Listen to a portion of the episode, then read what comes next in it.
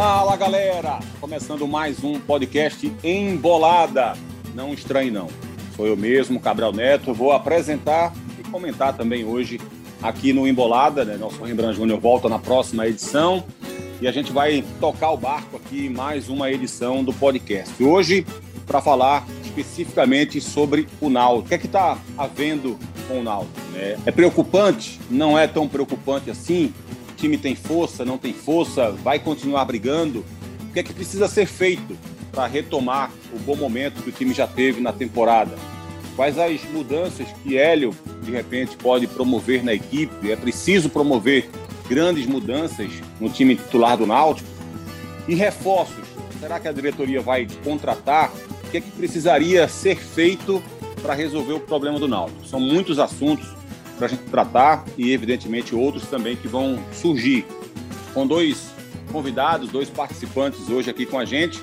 Primeiro, deixa eu dar aqui nosso abraço para o Carlyle Paz Barreto em mais uma edição do nosso podcast Embolada. Tudo em ordem, Carlyle? Um abraço para você. Grande Cabral, um abraço para você, um abraço a Rafa, que está com a gente também, um abraço a todo mundo que está nos escutando. Isso. Nosso segundo convidado está estreando, o nome saiu no bid ontem, está estreando aqui no nosso podcast Embolada, é Rafael Cabral. Grande Rafael, foi companheiro nosso também na Rádio Transamérica, né? meu, do Carvalho Paz Barreto.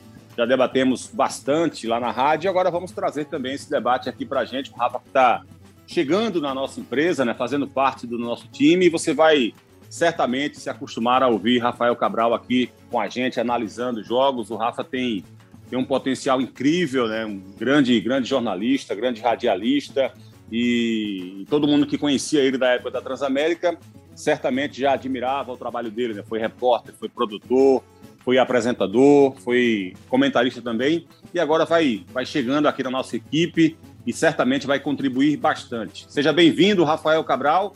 E antes que alguém, algum desavisado pergunte, não, Rafael é primo, não é, é não é meu primo, não é meu sobrinho, não é meu filho. Teria muito orgulho se fosse, mas não é. Somos apenas grandes amigos e por coincidência temos o mesmo sobrenome. Um abraço para você, Rafa. Um abraço, Cabral, Carlyle. Ô, oh, Cabral, se você imaginasse o quanto de gente me pergunta isso, se eu sou Exatamente. seu sobrinho, seu parente, principalmente né, depois de ter entrado na empresa, muita gente fica achando que somos parentes, mas só somos grandes amigos, como você disse. Eu ficaria também lisonjeado de fazer parte da sua família, mas não é o caso. Somos apenas amigos, entre aspas, apenas, e companheiros de, de profissão, de trabalho. Cabral, obrigado né, pela apresentação aí, pelas palavras. É, é minha estreia aqui no Embolada, mas é uma estreia que eu já me sinto em casa, né? Como você disse, a gente já fez muitos programas juntos, né? Já renderam muitos debates interessantes e agora a gente vai trazer esse conteúdo para cá. Espero que a torcida, principalmente a torcida do Náutico, né? Já que esse programa é dedicado, vai ser dedicado ao Náutico. Espero que a torcida do Náutico goste do conteúdo, né? Do conteúdo que a gente vai passar, porque evidentemente o Náutico vive um, um momento já podemos chamar de delicado nessa Série B, Cabral. Bom, vamos lá então. É, Para abrir o nosso debate, é, hoje, viu, Carlyle e Rafael, eu vou ter que falar um pouco mais, né? Não, não tenho muito costume de falar muito, mas hoje, como eu vou é, fazer as duas frentes, né? Vou apresentar e comentar, então vou ter que me estender um pouco mais nos comentários, viu, Carlyle? Não estranhe, não. Se você achar que eu estou falando demais, é só por conta então, disso. Então a tá? gente já pode sair, Cabral? A gente já pode, pode deixar sair da live? Eu já tinha falado com o produtor Daniel Gomes, dizer, oh, agora Cabral vai falar menos, ele nada. Cabral bate, Cabral rebate. Exatamente, exatamente. Para fazer referência aí ao nosso queridíssimo, grande, meu grande ídolo de rádio, nosso Ralph de Carvalho, né, que é comentarista aqui de Pernambuco, que tem o programa Bate e Rebate. Enfim, vamos lá. Carlyle e Rafa. Hoje eu participei do Globo Esporte e eu quis levar meu comentário pela seguinte linha. O Náutico, existem dois Náuticos hoje, né? É, o Náutico que é ainda vice-líder do campeonato. Eu digo ainda porque daqui a poucas horas o CRB vai entrar em campo e não sei exatamente qual o resultado do jogo que vai acontecer. Quem está ouvindo a gente provavelmente já sabe. E aí o Náutico vai terminar essa rodada em segundo ou em terceiro lugar, ou seja, dentro do G4, o que é algo muito positivo. E existe o outro Náutico, aquele que venceu apenas um dos últimos sete jogos, que fez apenas seis dos últimos 21 pontos que disputou, ou seja, desperdiçou 15 dos 21 pontos que desperdiçou nas últimas sete rodadas. E eu acho que é um grande erro olhar apenas para um Náutico. Eu acho que quem olhar só para o Náutico, que está no G4, segundo ou terceiro lugar, vai estar cometendo um erro. E acho que quem olhar para o Náutico, que fez apenas seis dos 21 pontos que disputou nas últimas rodadas, também vai estar cometendo um erro. O que é que eu quero dizer com isso? É, é preciso unir esses dois náuticos para chegar a uma conclusão de uma equipe que, sim, ainda tem grande potencial de acesso, sim, segue sendo um dos fortes concorrentes para subir de divisão, e a classificação dele nesse momento indica isso. Mas é preciso também ter atenção para uma equipe que não vem pontuando ultimamente e que vem, via de regra, passando por uma oscilação grave, jogando muito mal em alguns momentos ou em algumas partidas completas. E isso, de fato, é preocupante e por isso exige que haja algum tipo de modificação. Só que aí é onde entra o cerne da questão. Que modificação? Quão profunda deve ser essa modificação do Náutico? Estou falando especificamente do time do Náutico. O que é que Hélio precisa fazer para modificar, para trazer o Náutico de volta para uma retomada e para um jogo seguro de se ver? Quais são as opções? E aí eu vou começar com você, Carlalho e depois também eu entro nesse, nesse assunto também aqui. O que, é que você acha, hein, Carlyle? O que é que o Hélio precisa fazer? E se você concorda, evidentemente, com essa análise que eu, que eu fiz a respeito desses dois náuticos que existem hoje para serem observados. Não tem como discordar de você, Cabral. Uh, é por aí mesmo. Só porque uh, eu estou comandando o programa hoje, né? É, senão você me deixa falar menos ainda. claro, é só, só tem uma, uma pulga a, atrás da orelha dos alvirrubros.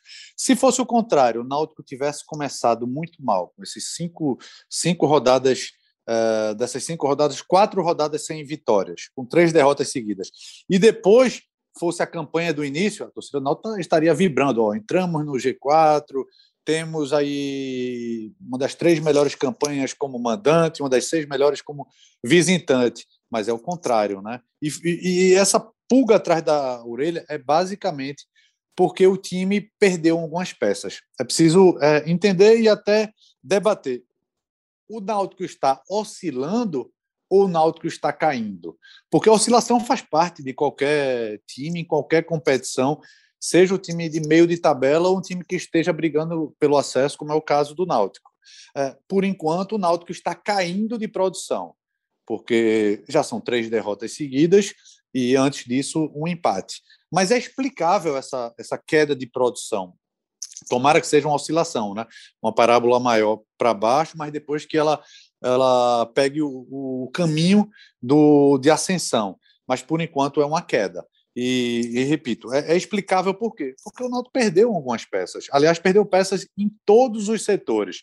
É, não foi apenas Eric, muita gente falando, cadê a peça de reposição de, de Eric? O Cabral, o Rafael Cabral, daqui a pouco ele fala, ele fez um grande levantamento sobre a quantidade de jogadores que ele testou nessa, nessa posição.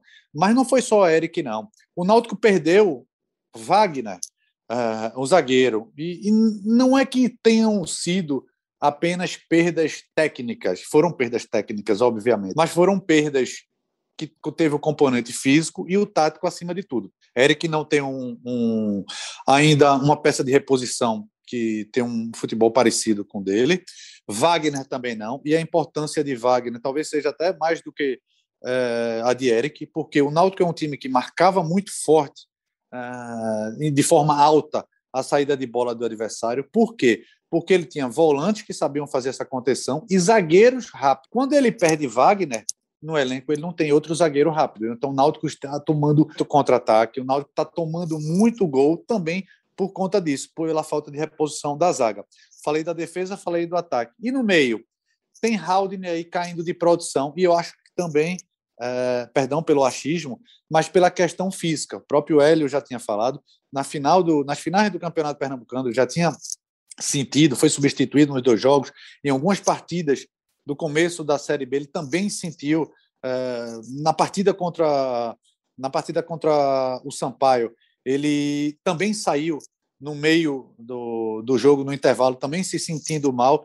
Enfim, o Náutico, ou seja, o Náutico problemas físicos, clínicos, clínicos, físicos, nos três setores. E aí resta saber como é que vai ser essa, essa, essa reposição. O Náutico está tentando de todo jeito é, ainda superar essa ausência, tanto do Wagner quanto do Eric, mas passa por aí essa, essa retomada do Náutico nessa briga pelo G4. Ô, Rafael, Carlyle trouxe aí essa questão né, da recomposição defensiva do Náutico, que vem passando por dificuldades, porque perdeu o Wagner Leonardo, que era um zagueiro rápido, né, e ele e o Camutanga davam essa proteção. É bom lembrar que desde o começo da temporada que o Náutico vem com essa ideia de jogo, né, esse padrão, esse modelo de jogo, e que só passou a funcionar depois que Rafinha e Ronaldo Alves saíram da equipe principal, da equipe titular, e o Hélio colocou o Brian na lateral esquerda e o Wagner Leonardo se tornou titular. O Rafinha e o Ronaldo Alves não dão essa recomposição, não são jogadores de velocidade. Né? O Rafinha não é tão bom na marcação, o Ronaldo Alves não tem velocidade. Então, a ideia de jogo já existia, mas o Náutico sofria quando o adversário contra-atacava. Foi assim, por exemplo, diante do Veracruz, que nem de longe consegue ter a mesma capacidade técnica que os adversários da Série B. E depois daquele jogo, né, o Hélio entendeu isso, né, ficou mais claro para ele, e aí ele fez as modificações que acabaram funcionando na equipe.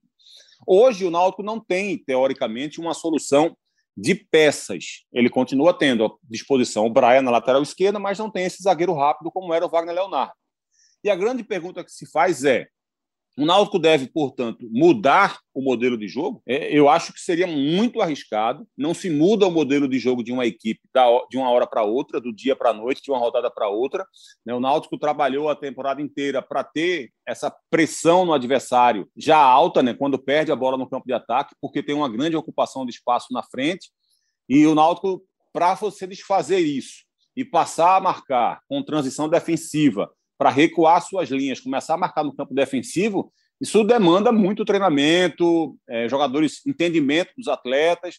O Hélio já vem propondo esse tipo de jogo desde quando chegou e foi aprimorado nessa temporada. Seria arriscado mudar esse modelo de jogo por conta dessa deficiência que Carvalho bem trouxe, que o Náutico tem hoje, dessa ausência de um zagueiro rápido para poder jogar com as linhas altas, marcando alto, ou seria a solução que você acha que deveria ser encontrada já que o time parece não estar mais ajustado para jogar dessa forma, pelo menos por esse recorte momentâneo. Não, Cabral, seria muito arriscado, muito arriscado o Náutico partir para uma mudança de modelo de jogo, de até mesmo de sistema de jogo, porque é o Náutico ele fez uma campanha histórica na Série B. O Náutico foi campeão pernambucano, jogando em grande parte do campeonato, ou pelo menos na reta final, com esse modelo de jogo, com essa proposta de jogo. Então, na reta final do campeonato, o Náutico foi ganhando essa cara, né? Como você disse, principalmente depois que Rafinha e Ronaldo Alves saíram do time, né? Com a chegada do Wagner e com o Brian indo para a lateral esquerda, o Náutico ganhou corpo, né? Foi formado esse estilo de jogo. O Náutico foi campeão pernambucano com muitos méritos, jogando bem. Iniciou a Série B de uma forma espetacular, uma campanha realmente histórica, né? A maior invencibilidade da história da Série B agora é do Náutico. E por um jogador sair da equipe, que é o Wagner Leonardo, por mais que né, seja um jogador importantíssimo, um jogador de muita qualidade, por um jogador sair da equipe, você vai desmontar esse sistema, você vai repensar essa forma de jogar, eu não concordo. Eu acho que o que deve ser feito é ou você tentar encontrar no seu elenco o jogador que mais se adapta a essa formação, a essa forma de jogar, né? Não vai encontrar, evidentemente, um jogador nem de longe com a qualidade do Wagner e com as características dele, mas você vai encontrar um jogador que mais chegue perto, e já vou dar o meu é, spoiler aqui e adiantar, acho que é o Rafael Ribeiro, né? Quando ele reestrear pelo Náutico, acho que vai ser o jogador que vai mais se assemelhar com o Wagner Leonardo, e você tocar o, o sistema de jogo com essa solução improvisada, digamos assim, porque o que era para ser feito de verdade era o Náutico ter contratado um zagueiro de maior qualidade quando o Wagner Leonardo saiu. Né? Me, me espanta ver que o elenco do Náutico só tem quatro zagueiros à disposição.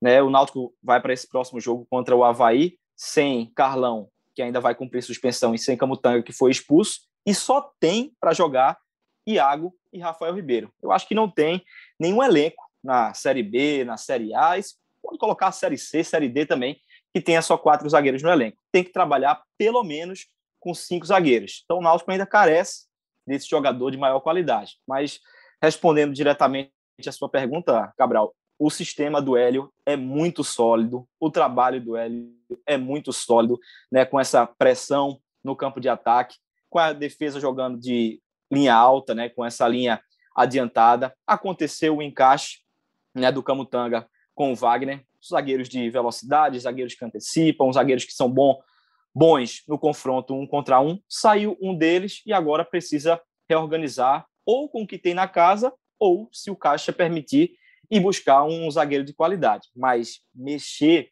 nesse modelo de jogo tão sólido, quase que perfeito, num determinado momento do ano, do Hélio dos Anjos, pela saída de um zagueiro, seria muito arriscado. É, eu também acho que seja, né? Por isso, inclusive, eu trouxe essa, esse debate aqui para a gente, porque eu acho também muito arriscado. Não é tão simples assim você modificar. Uma coisa é você mudar até o esquema tático de uma equipe é, sair do 4-3-3 para passar a jogar no 4-4-2. O modelo de jogo de um time é muito mais complicado para você conseguir implementar. Né? E o modelo de jogo é exatamente isso: é como você vai defender, por exemplo. Se vai defender com linhas altas, se vai defender fazendo esse perde pressiona lá na frente, se vai, na hora que perde a posse de bola, recompor defensivamente para defender com duas linhas de quatro. Isso, é, isso faz parte do modelo de jogo, né? na questão defensiva. Existem também outras ideias que compõem esse modelo de jogo, especialmente quando você tem a bola nos pés, né? quando você recupera a bola. Você vai sair já em velocidade pelo lado que você roubou, ou você vai fazer uma, uma, uma virada de jogo para tirar a bola da pressão e começar a trocar passes para envolver o adversário. Tudo isso são coisas que fazem parte do modelo de jogo que é diferente do esquema tático. Por isso é muito mais complicado de você conseguir modificar de uma hora para outra. Eu queria, Rafa, que você trouxesse esse levantamento que o Carlyle já adiantou que você fez, até para trazer o Carlyle para um assunto também ligado a essa, esse levantamento que você fez sobre os substitutos do Eric que já foram testados pelo L dos É, Cabral, eu você dividiu o Náutico em dois, e eu acho que está certo, né? Realmente. Eu também divido o Náutico em dois, assim como você também concordo com a sua leitura, e eu também divido essa campanha do Náutico em dois momentos, com Eric e Wagner Leonardo, e a partir do momento que os dois deixaram a equipe, porque realmente foram duas baixas muito grandes, né? Com Eric e Wagner Leonardo, o Náutico fez nove jogos, né? Foram seis vitórias e três empates, é um aproveitamento impressionante de 77%, né? O Eric foi embora no jogo contra o CRB, foi a última partida dele, e o Wagner Leonardo foi na rodada seguinte, né? O último jogo dele foi contra o Operário, contra o Goiás, na décima rodada, os dois já não estavam. E aí eu divido, né, essa essa campanha do Náutico a partir da décima primeira rodada, que é o jogo Náutico e Ponte Preta, que acabou um a um, que o Náutico já não tinha esses dois atletas. E nesses jogos que o Náutico fez após a saída desses dois jogadores, o Náutico acumulou duas vitórias, três empates e três derrotas, um aproveitamento de 37,5%. Ou seja, com os dois, 77%. Sem os dois, 37%. E aí, Cabral, o que você me perguntou a respeito da, da saída de, de Eric e do Wagner Leonardo e quantos jogadores já foram testados para essas duas posições. Bom a gente deixar claro que a gente vai falar aqui de jogadores que nem sempre fazem a mesma função né, do Eric ou do Wagner, mas que atuam ali naquela posição. Ó, em relação a Eric, foram testados Jean Carlos, né, no jogo contra o Operário, logo depois da saída do Eric, o Jean foi testado ali naquela posição, atuando pelo lado direito, fazendo até um revezamento com o Maciel, depois o Hélio viu que, que não dava certo tirar o Jean ali do meio, e aí colocou o Maciel naquela ponta direita, então já é o segundo jogador. Então, Jean, Maciel, Iago Dias, Matheus Cavalho Giovanni, Brian e Vargas. Então, deixa eu ver aqui: um, dois, três, quatro, cinco, seis, sete jogadores testados no lugar do Eric. E vem por aí, né, nas próximas rodadas, o Thailson, né, jogador que veio do Santos, que seria a oitava tentativa de Hélio. E na vaga do Wagner Leonardo, três já testados: Iago, Carlão e até o Trindade. Chegou a fazer a função ali na zaga no jogo contra o CRB e vem mais estreia, reestreia né, na próxima rodada, que vai ser o Rafael Ribeiro. Então, fica muito claro, né, Cabral, Carlyle, que o Hélio tentou. Não dá para dizer que ele ficou preso, né, que ele ficou bitolado a um jogador. Ele foi buscando ali no elenco, tentativa e erro, qual seria o jogador que mais se assemelharia, que mais daria conta do recado, mas até agora não conseguiu ter um rendimento nem perto né, do que Eric e Wagner Leonardo tinham. Aí, Carlyle, a gente vai para a seguinte questão. É, primeiro que como você falou, essa questão da, da, recomposição defensiva, além da ausência do Wagner, né, que é um zagueiro rápido e que vinha numa grande fase, há uma queda de rendimento do Haldney também, que era muito importante né, para esse abafa que o Náutico faz na, na hora que perde a posse de bola, e o Eric, que vinha crescendo no aspecto de marcação e vinha conseguindo ajudar é, nessa recomposição defensiva por aquele setor. O Marcial é um jogador mais lento, não conseguiu se adaptar. O Vargas, que foi esse último, essa última tentativa do Hélio dos Anjos, ele foi mal com a bola no pé e também foi mal na marcação. Vou repetir aqui para ser justo com o garoto. Ele é muito jovem, vou repetir o que falei na transmissão. Ele é muito jovem, é, não é para o Hélio abandonar ele de forma nenhuma, mas ficou claro que ele não está pronto para ser, nesse momento, o substituto de Eric, porque ele não conseguiu dar nem a força ofensiva que o time precisa, nem conseguiu ter boa marcação por aquele setor. Então, acabou também não, não resolvendo. Iago Dias também não consegue ter uma boa sequência, não consegue convencer. Matheus Carvalho ainda é muito incerto, né? O jogador que está voltando de lesão, foi bem contra o Curitiba, mas nem sempre entra bem. Então, assim, são vários jogadores que foram testados, mas eles não funcionaram. E agora? Porque a informação que eu tenho, Carlyle, é que o Náutico não vai contratar. E aí eu coloco um asterisco nessa frase. É, não vai contratar porque o Náutico não tem condição financeira para isso.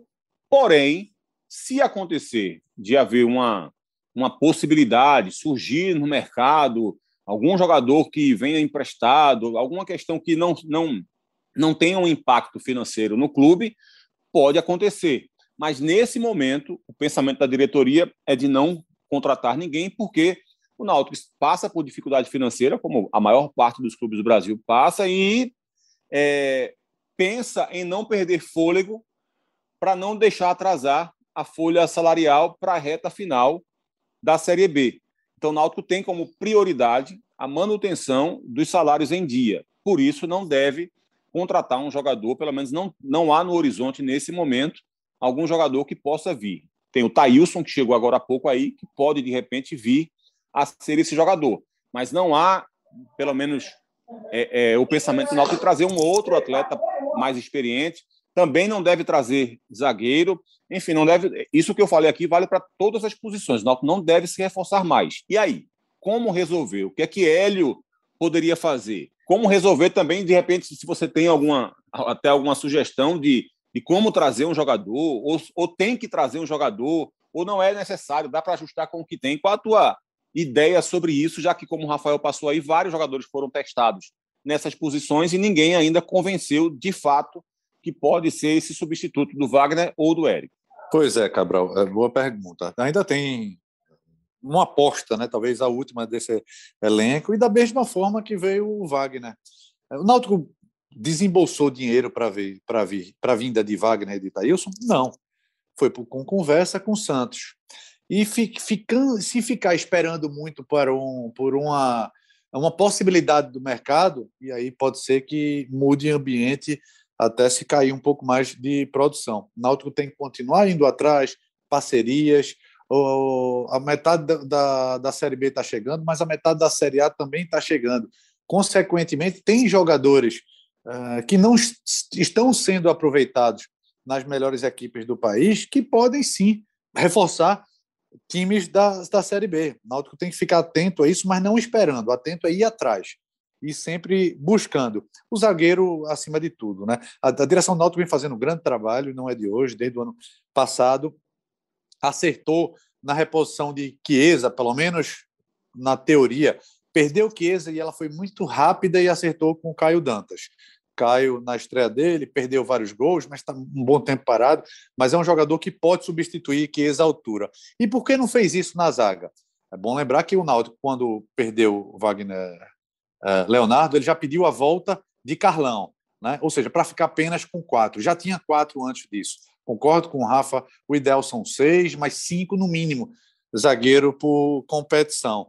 Então já tem que ir atrás, já tem que ir atrás de outro com outra característica. O Rafael Ribeiro pode fazer uma boa uma boa dupla com o Camutanga? Pode, já jogou junto, mas talvez precisasse alguém mais rápido pelo modelo de jogo de Hélio dos Anjos. E o outro erro da direção do Náutico foi esperar muito por Eric. Todo mundo sabia que seria muito difícil. O empresário de Eric é torcedor do Náutico, Eric é torcedor do Náutico, mas o profissionalismo fala mais alto. E principalmente porque não dependeria apenas do dois, dependeria também do Braga, e foi o que o, Braga fez. O Náutico não teve dinheiro para pagar, já foi e negociou com um outro clube. Então esperou muito uh, o Náutico por essa definição de Eric e acabou perdendo tempo. Se tivesse uh, tentado uma alternativa um pouco antes, talvez não tivesse testado tantos jogadores. Mas ainda é tempo. A gente está falando que não chegou nem a metade da competição ainda. Não há crise, há, há cobrança sim. O próprio Hélio está cobrando de forma um pouco mais forte com a direção, a, a direção do clube, e isso é, é até bom Pode até ficar uma rusga aqui, uma rusga ali, mas ele está brigando não para ele, está brigando para o time, para o clube. Então isso é, isso é benéfico. Eu, Náutico, eu iria atrás, não parava por aí não.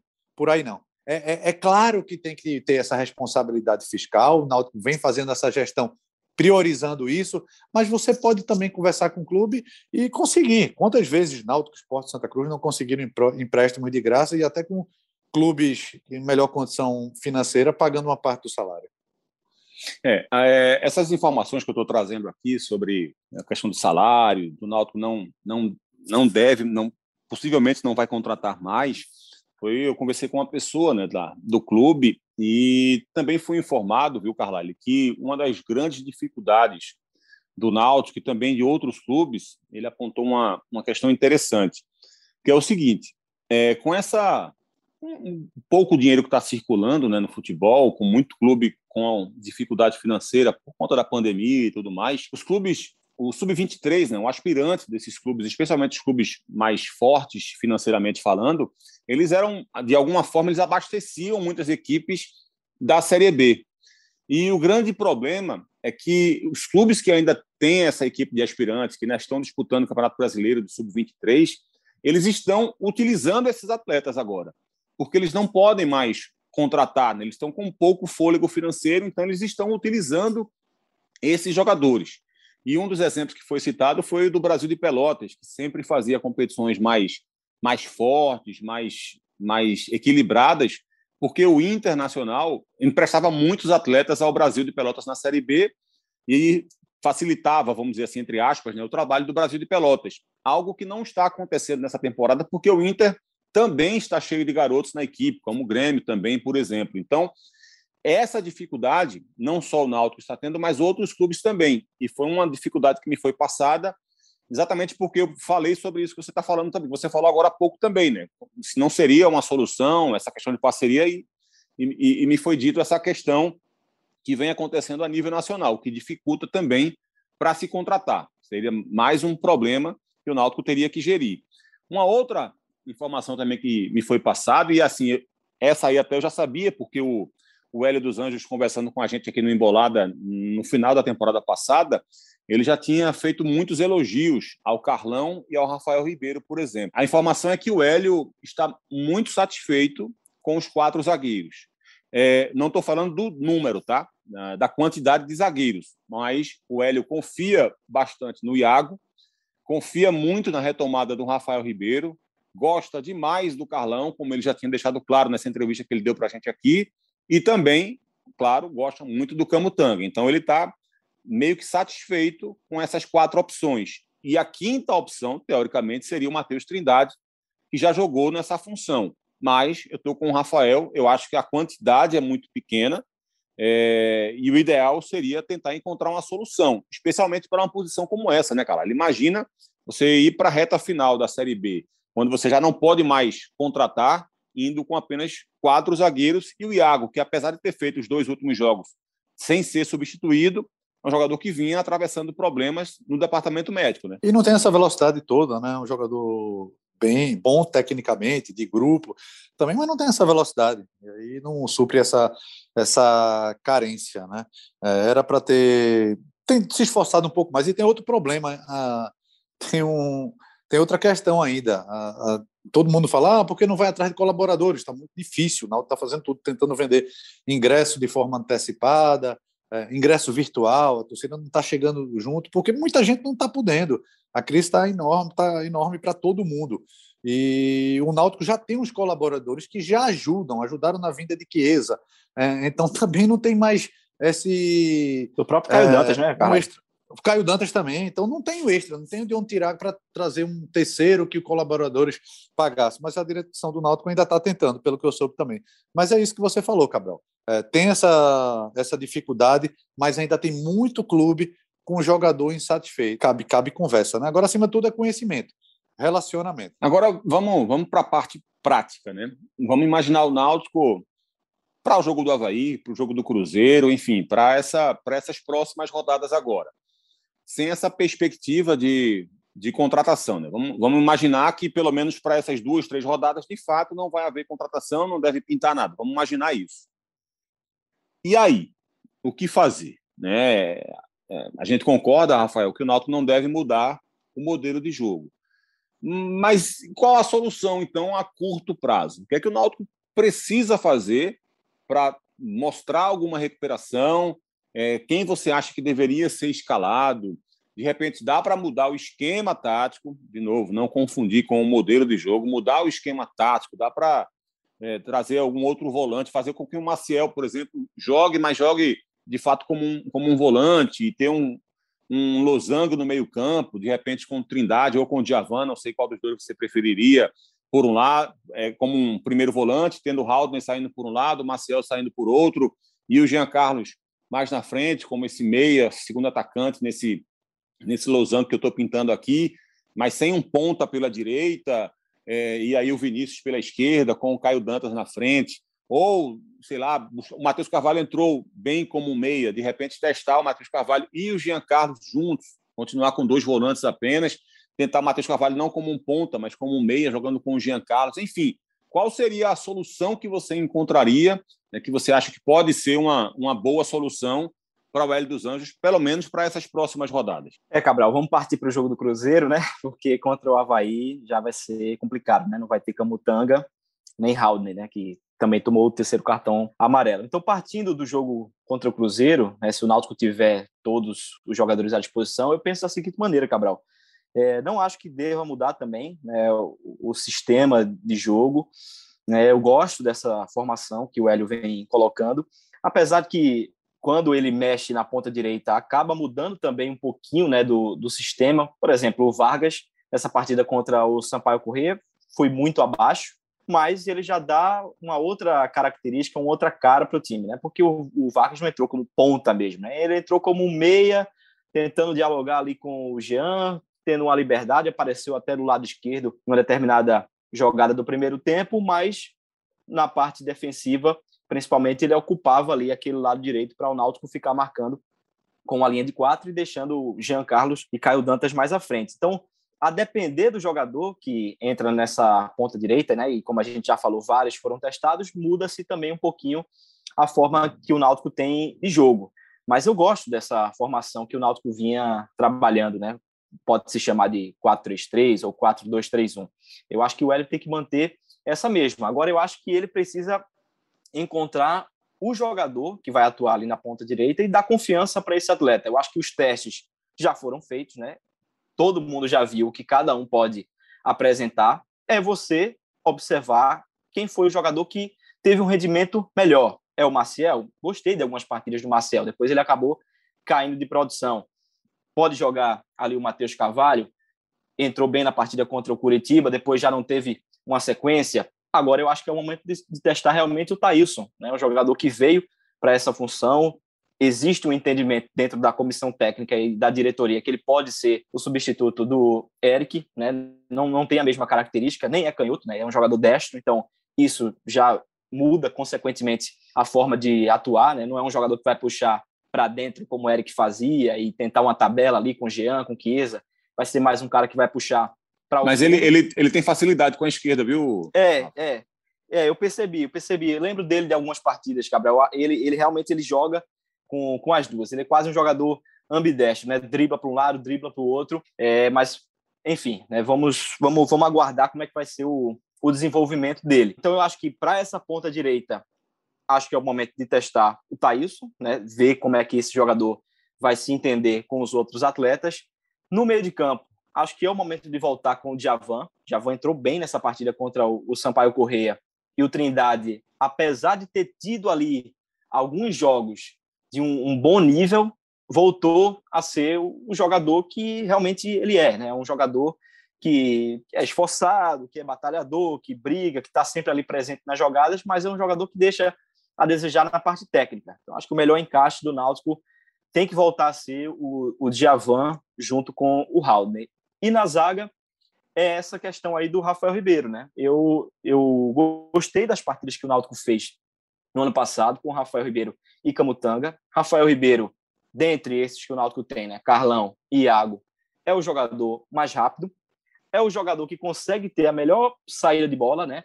É, ele acaba vacilando algumas vezes ali nos passes, às vezes quer dar uns, uns lançamentos meio, meio longos ali que acabam não dando certo, mas é um jogador que tem a iniciativa de conduzir a bola, né, de pelo menos passar pelo primeiro defensor, de achar um passe ali no meio, semelhante ao que o Wagner fazia com enorme capacidade. O Rafael chega ali perto né, do que o, o Wagner Leonardo fazia.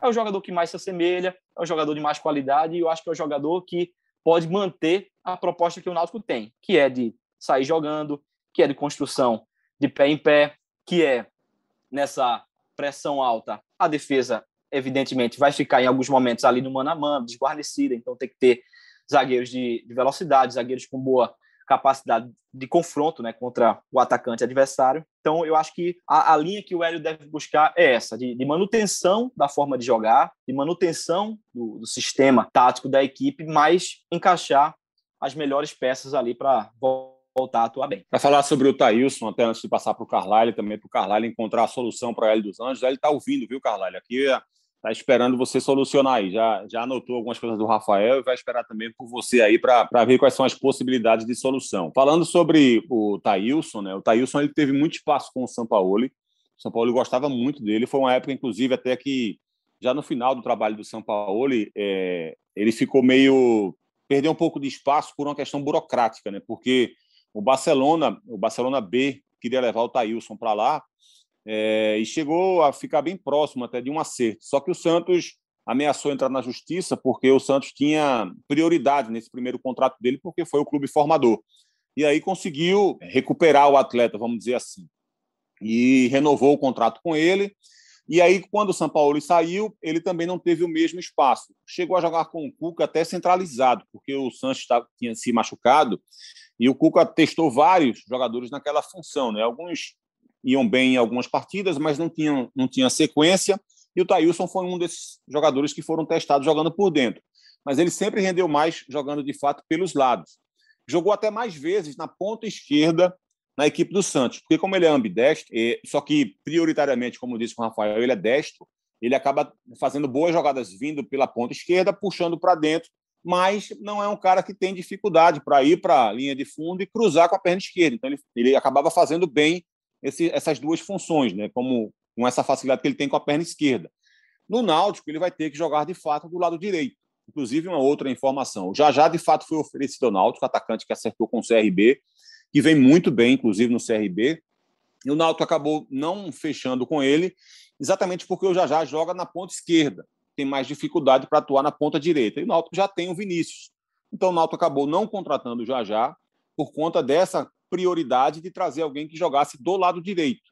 E aí veio o Thailson é, para jogar no Náutico. Ele não teve muito espaço no Curitiba, não estava bem no Curitiba, e agora vai tentar aí um, encontrar o espaço dele agora no Náutico, mas com essas características que eu passei aqui para vocês. Mas vamos lá, Carlyle. O é, já já, Cabral, aí... só...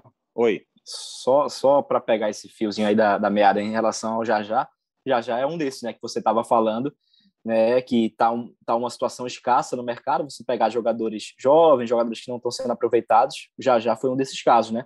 Estava na equipe sub-23 do Atlético Paranaense, até sub-20, né? No ano passado estava ali na equipe sub-20, não estava sendo aproveitado na equipe profissional e está aí, né? Um jogador que acabou resolvendo o CRB, tá, tá fazendo grandes jogos, mas realmente, como, como você falou, como está o mercado, como está o mundo, o mundo de uma forma geral. E, claro, respingando no futebol, tá bem difícil esse tipo de jogador. É, exatamente. Então, essa é uma dificuldade que foi apontada né, por essa pessoa que eu conversei hoje lá do Naldo. É, Carlyle, e aí? Partindo da, da, da argumentação do, do Rafael, o que, é que você acha que, que daria para fazer emergencialmente agora para o time tentar se reencontrar, ganhar novamente confiança e voltar a pontuar bem, né? É, para daqui a pouco não, não ter dificuldade para, de repente, sair do G4 e aí para retomar depois fica mais complicado. O que, é que, que pode fazer para tentar resolver essa questão agora, sem reforços, sem contratações, pelo menos para esse momento agora, Carlai? Pois é, Cabral, você tocou num outro ponto aí fundamental. Tem que tentar se recuperar agora, porque saindo do G4 piora tudo, piora o ambiente, piora é, a questão da não motivação, mas a, a, perda da confiança. A confiança é importante em todos os esportes. É, no tênis, você o braço fica duro, no basquete o, a, bola não vai é, certeira, no futebol o jogador tem mais receio de arriscar um drible. Então, quando é, perde a confiança, você não arrisca chute fora da área, você prefere tocar para um companheiro mais perto, enfim. Então é bom tentar se recuperar logo, ainda estando no pelotão de frente. Mas como fazer isso, é o mais complicado, o Hélio dos Anjos, mais experiente, é, sabe bem o que fazer. Aliás, desde pequenininho eu ficava vendo Hélio dos Anjos no Goiás e escutando Cabral na, na rádio, ainda nos tempos de rádio AM. Mas voltando aqui para o nosso embolada, Cabralzinho, é, ele, ele, ele já testou muita gente, mas como você bem falou, até na própria transmissão com, a, com o Sampaio, no jogo do Náutico com o Sampaio, um teste e o jogador vai mal, não quer dizer que não possa ser testado mais vezes. É até injustiça com o jogador. Né? Tem Thailson, é um jogador que pelo menos a, a, a, possibilidade dele dar certo é maior do que alguns outros.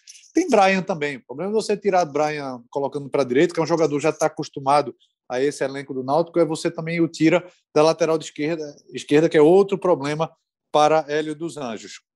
Mas eu também não mudaria modelo de jogo, não. Você mudando, tentando aí um triângulo, talvez no, no meio de campo, você tira Jean Carlos da função que ele está bem adaptado, com bem é, liberdade, ele cai muito pela esquerda com aquela tabela com Vinícius. Enfim, Vinícius, quando vai na linha de fundo, ele já procura Jean Carlos.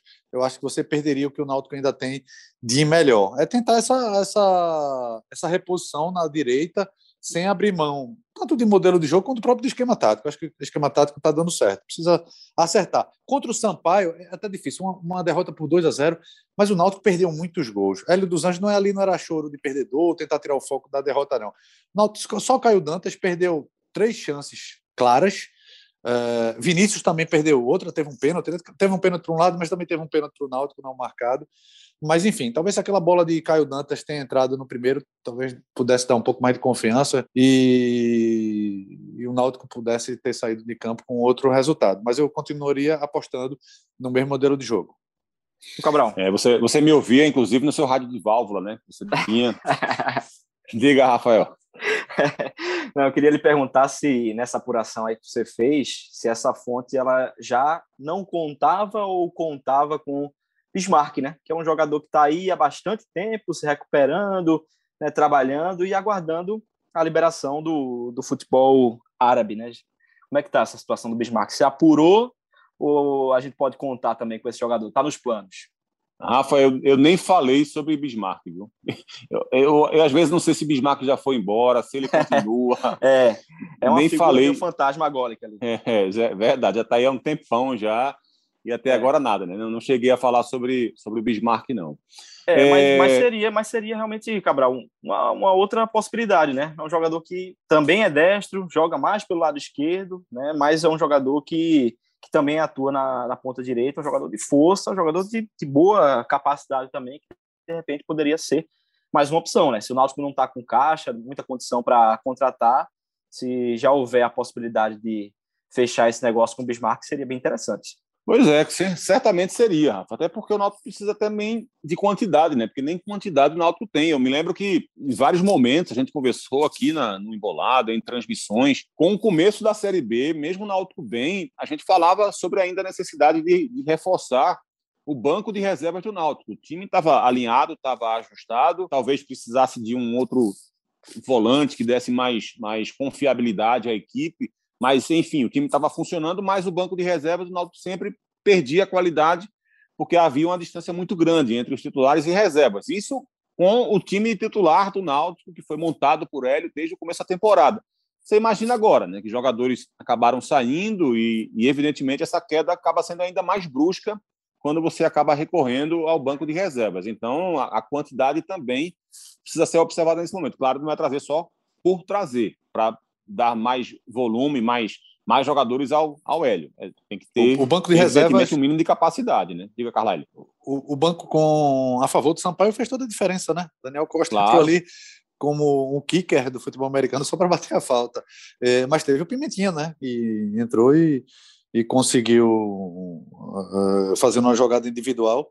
Uh, aliás, por mais um erro de recomposição do Náutico, conseguir ter feito o segundo gol. É, e assim, tem uma questão, viu, Carlalho, que eu queria trazer aqui também, que é o seguinte: o Hélio falou né, sobre essa questão da, de, de ter perdido o gol, você também destacou. É claro que se, se o Caio Dantas tivesse feito aquela aquela primeira grande chance que ele teve, o jogo poderia ser totalmente diferente. Né? O Sampaio Correia é um time que depende muito desse contra-ataque, que o adversário desse contra-ataque a ele.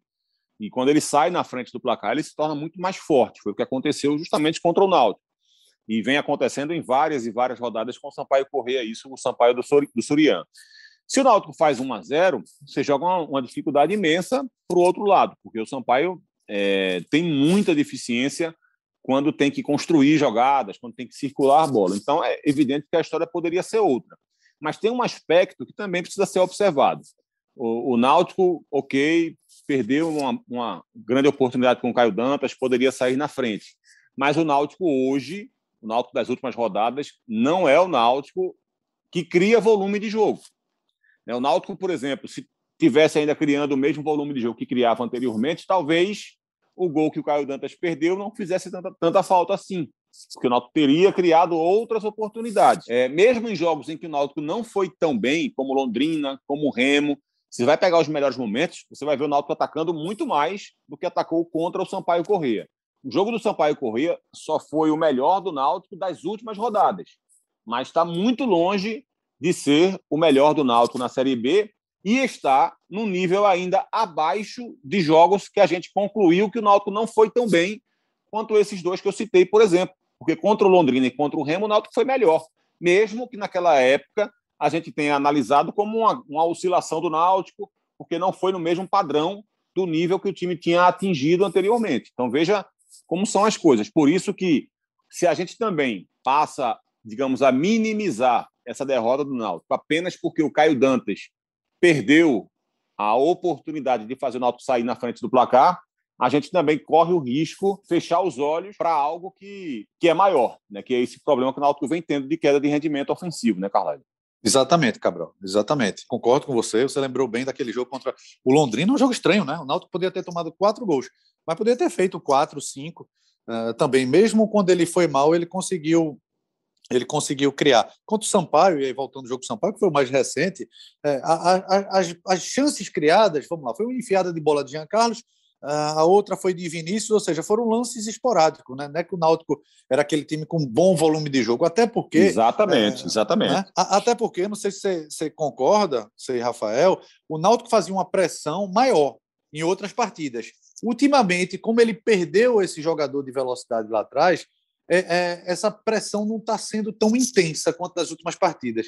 E quando você não tem uma pressão tão intensa, você dá mais campo para o adversário, você deixa o adversário um pouco mais com a bola. E ocorreu isso no primeiro tempo contra o Sampaio, né? O Sampaio teve chance de contra-atacar, teve chance de atacar principalmente pelo lado esquerdo do Sampaio Correa é, várias vezes. Agora, era um time com, com, com a qualidade uh, inferior, que aí perdia a bola, perdia, errava passe, perdia a bola lá na frente, não gerava chance de gol. Mas o Náutico deu muita chance para o adversário por conta dessa falta de intensidade também. É, porque aí, Rafa, você já não tem a pressão exercida na ponta direita, você já perdeu um pouco da pressão que o Haldney fazia também, por conta dessa queda de rendimento dele nos últimos jogos.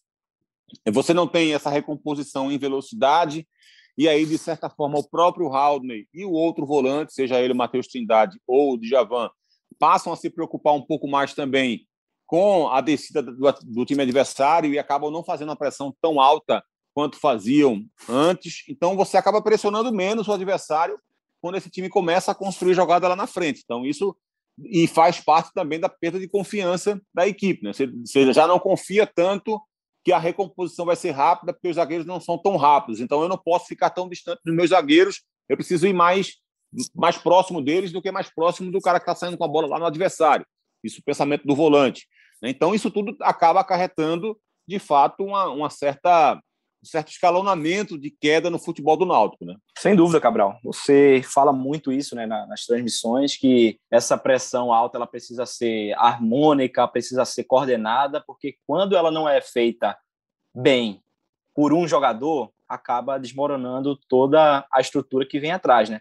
Nessa partida contra o Sampaio Correia, em alguns momentos, eu percebi o Jean Carlos fazendo essa pressão, né, como ele sempre faz, tentando apertar ali a zaga do Sampaio Correia e chamando o restante do time, né, chamando principalmente o Caio Dantas, que estava fazendo a estreia, né, não é um jogador que está habituado ainda a isso e nem poderia, né, foram pouquíssimos treinos, fisicamente é um jogador que faz muito tempo que não atua, então era de se imaginar que o Caio Dantas não fosse ter essa intensidade o tempo todo no jogo. Então é um jogador que vai precisar ser trabalhado para atuar dessa forma, ser mecanizado para trabalhar dessa forma, e aí acaba desmoronando todo o resto. Né? Se você tem dois jogadores que não fazem, no caso, o Caio Dantas não estava conseguindo fazer e o Vargas muito menos, né? por ser realmente um jogador que não tem essa intensidade, o Vargas não consegue trabalhar numa, num time com essa proposta de jogo, então acaba desmoronando todo o resto. Né? O Haldney vai tentar cobrir o que o Vargas não fez, o Vinícius vai tentar cobrir o que o Caio Dantas não fez. E aí é uma reação em cadeia. Um vai tentando cobrir o outro, e o que acontece é que vai estourar tudo lá na defesa, como em alguns momentos aconteceu né, no jogo contra o Sampaio. Acho que o Sampaio, por proposta, como você falou, ele nem fez muito isso. Né? O Sampaio trabalhou mais com a jogada de ligação direta. Tanto é que saiu assim o, o gol, o segundo gol do, do Sampaio Corrêa, né? na jogada do Pimentinha, que ele pegou o Brian no mano a mano. Mas quando o Sampaio Corrêa fez a jogada de pé em pé, saindo do goleiro, passando pelos zagueiros, meias até chegar nos atacantes, quase sempre conseguiu. O número de desarmes do Náutico, é, não tenho os números, mas observando a partida, do que a gente está acostumado e habituado, foi bem menor do que em outros jogos. Isso é claramente resultado dessa falha na pressão alta que o Náutico tem tido por questão física, por questão de troca de jogadores e até mesmo por uma questão tática, né? Que o Hélio não está conseguindo reorganizar. Por mais que ontem, mais uma vez, foi um dia que a gente escutou o Hélio se esgoelando ali, sai, sai, sai, marca, marca, pode sair e tal, tentando orquestrar ali, os jogadores que estavam em campo não estavam conseguindo fazer. Um detalhe também sobre esse jogo do Náutico contra o Sampaio é que o Luiz Daniel, goleiro que ganhou a posição recentemente né, na, na equipe do Sampaio, ele demonstra muita dificuldade em cruzamento na grande área, pelo menos tinha demonstrado, por exemplo, contra o Vila Nova. E o Náutico não teve muita profundidade, né, Carlalho? Porque o Vargas saía muito da direita ali, vinha mais centralizando, não chegava aí à linha de fundo, o Hereda não passou tantas vezes assim, o Braia não tem característica de ir à linha de fundo jogando na lateral esquerda, porque ele é destro, acaba vindo mais por dentro, pelo meio campo. É, e o Vinícius é aquele cara que vai à linha de fundo, mas não faz cruzamentos. Né? Ele, ele faz a linha de fundo construindo jogadas para dar o passe, para dar voltando, sempre direcionando para alguém. Talvez tenha sido também uma, um, um, defeito da equipe, até porque o Caio Dantas estreando, um jogador que se posiciona muito bem na grande área, talvez o Náutico pudesse ter investido um pouco mais nesse tipo de tentativa, né, Carlyle? É verdade. É curioso você ter lembrado disso. Mota também, que era o goleiro do, uh, anterior. Mota também experiente. Mota também não tinha muita velocidade né, na saída, mas era experiente, sabia uh, se posicionar. É verdade, o Náutico cruzou pouco. Né, às vezes cruzou, cruzou de forma, cruzou de forma rasteira, né? Na direita, uh, o Vargas não foi tanto para a linha de fundo. E na esquerda, como você bem falou, o Vinícius gosta daquela jogada individual, né? Ou ele bate para o gol, ou ele cruza rasteiro, ou ele dá voltando, né? Teve até aquele lance, aquele chute de Brian já no final do primeiro tempo se tivesse cruzado antes, poderia ter atrapalhado mais o sistema defensivo do Sampaio. Mas aquilo que você falou, faltou contundência do Náutico, né? Teve chance de gol? Teve, mas foram jogadas esporádicas, faltou essa intensidade, essa presença diária que o Náutico sempre teve. Para finalizar aqui, a mesma pergunta para os dois, começando com o Rafael. Rafa, o Náutico segue na briga? segue na briga por acesso? Segue, Cabral. Segue na briga por acesso. Como o Carlalho falou no início do programa, a gente tá. É, eu, eu, tô, eu tô fazendo a pergunta aqui baseado naqueles dois náuticos que eu falei, né? Baseado sim, naqueles sim. dois náuticos que eu falei. Né? O náutico do, do G4 e o náutico que tem apenas uma vitória nos últimos sete jogos.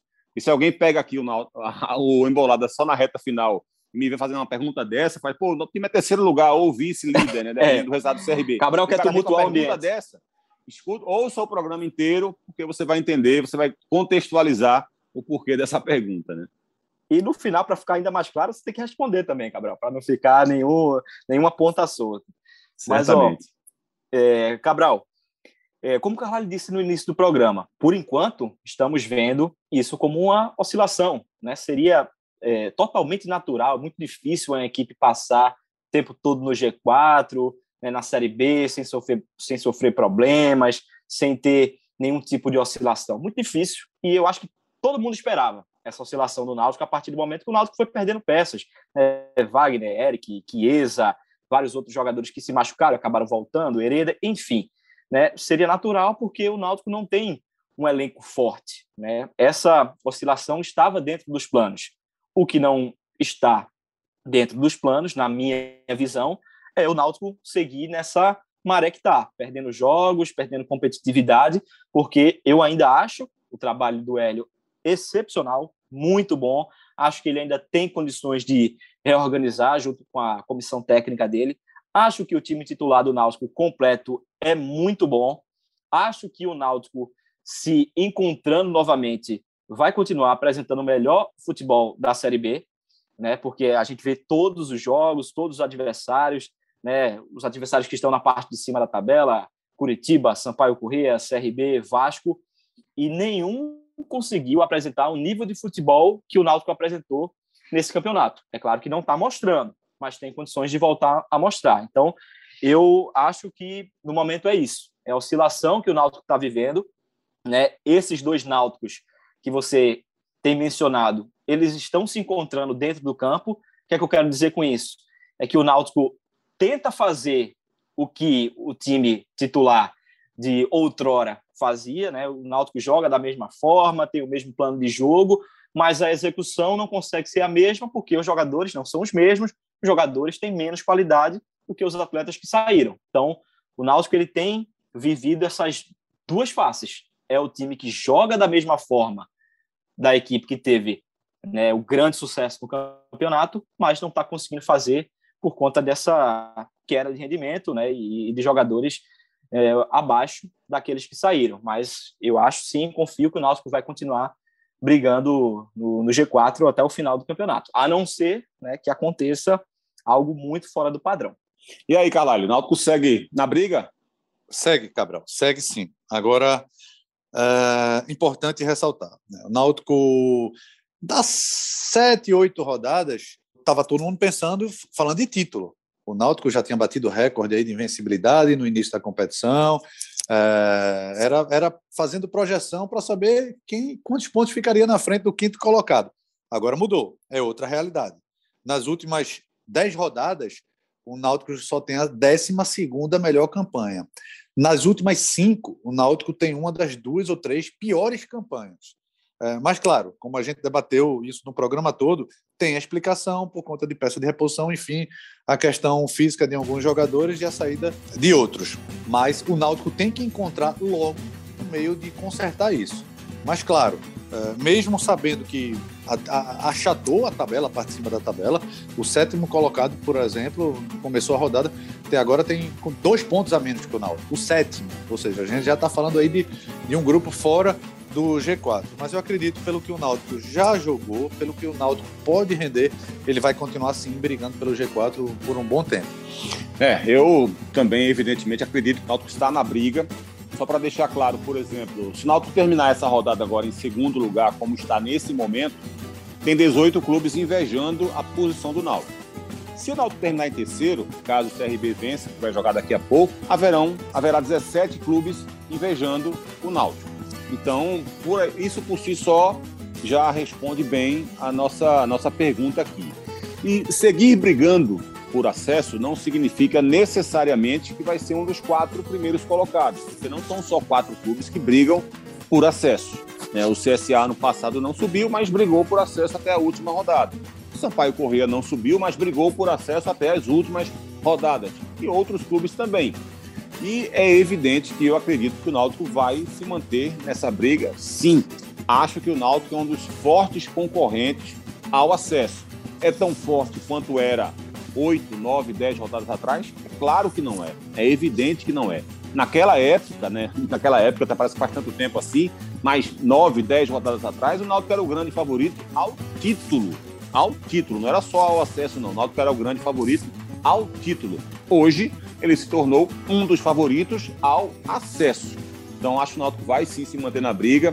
Acho que o Hélio tem muita capacidade para fazer o Náutico retomar seu bom caminho, fazer o Náutico se recuperar em termos de pontuação e, sobretudo, conseguir fazer o Náutico ter atuações melhores do que essas que ele vem tendo nas últimas rodadas.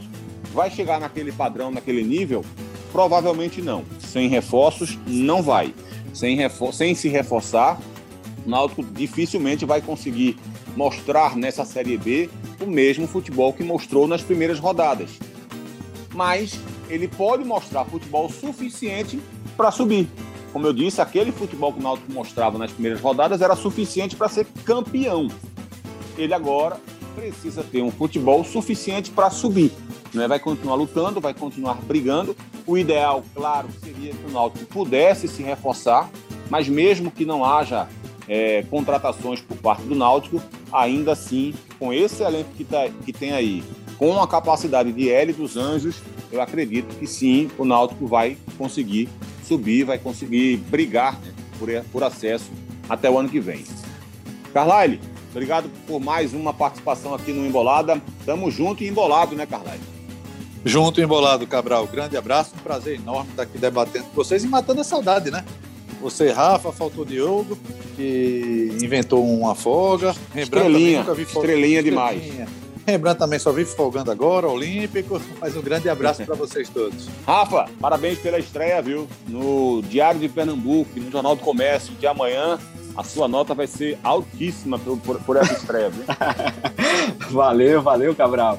Obrigado a, a, você aí pelos elogios durante o programa, pela parceria. Obrigado também, Carlyle. Espero que a gente tenha entregue um, um bom conteúdo aí para a torcida do Náutico durante o programa a gente fez as críticas que tinha que fazer, mas nesse final é o alento, né? O alento para a torcida do Náutico aí que está escutando o programa de cabeça inchada, com três derrotas aí. Mas é isso, trabalhar e ir em frente. Valeu, Cabral, valeu, Carlyle, obrigado a todo mundo. Valeu, Rafa. Terminamos aqui então mais um Embolada. Na próxima edição, nosso queridíssimo Rembrandt Júnior estará de volta. Ele que estava um tempo ausente, né? Estava no Rio de Janeiro trabalhando nas Olimpíadas de Tóquio, fez mais uma vez um belíssimo trabalho. Nosso Rembrandt aos poucos vai voltando, já participou da transmissão, né? narrou o jogo do Náutico contra o Sampaio Correia. A gente vai estar junto, inclusive, de novo no domingo, eu e o Rembrandt, no jogo Ceará e Atlético Goianiense. E na próxima edição do Embolada, certamente o Rembrandt estará aqui comandando novamente uh, o nosso programa. Um abraço para o João Felipe, que vai ser o editor do nosso programa hoje aqui do Embolada. Um abraço a você que nos ouviu, que mais uma vez deu essa prestigiada audiência. Um abraço e até o próximo Embolada. Tamo junto e embolado.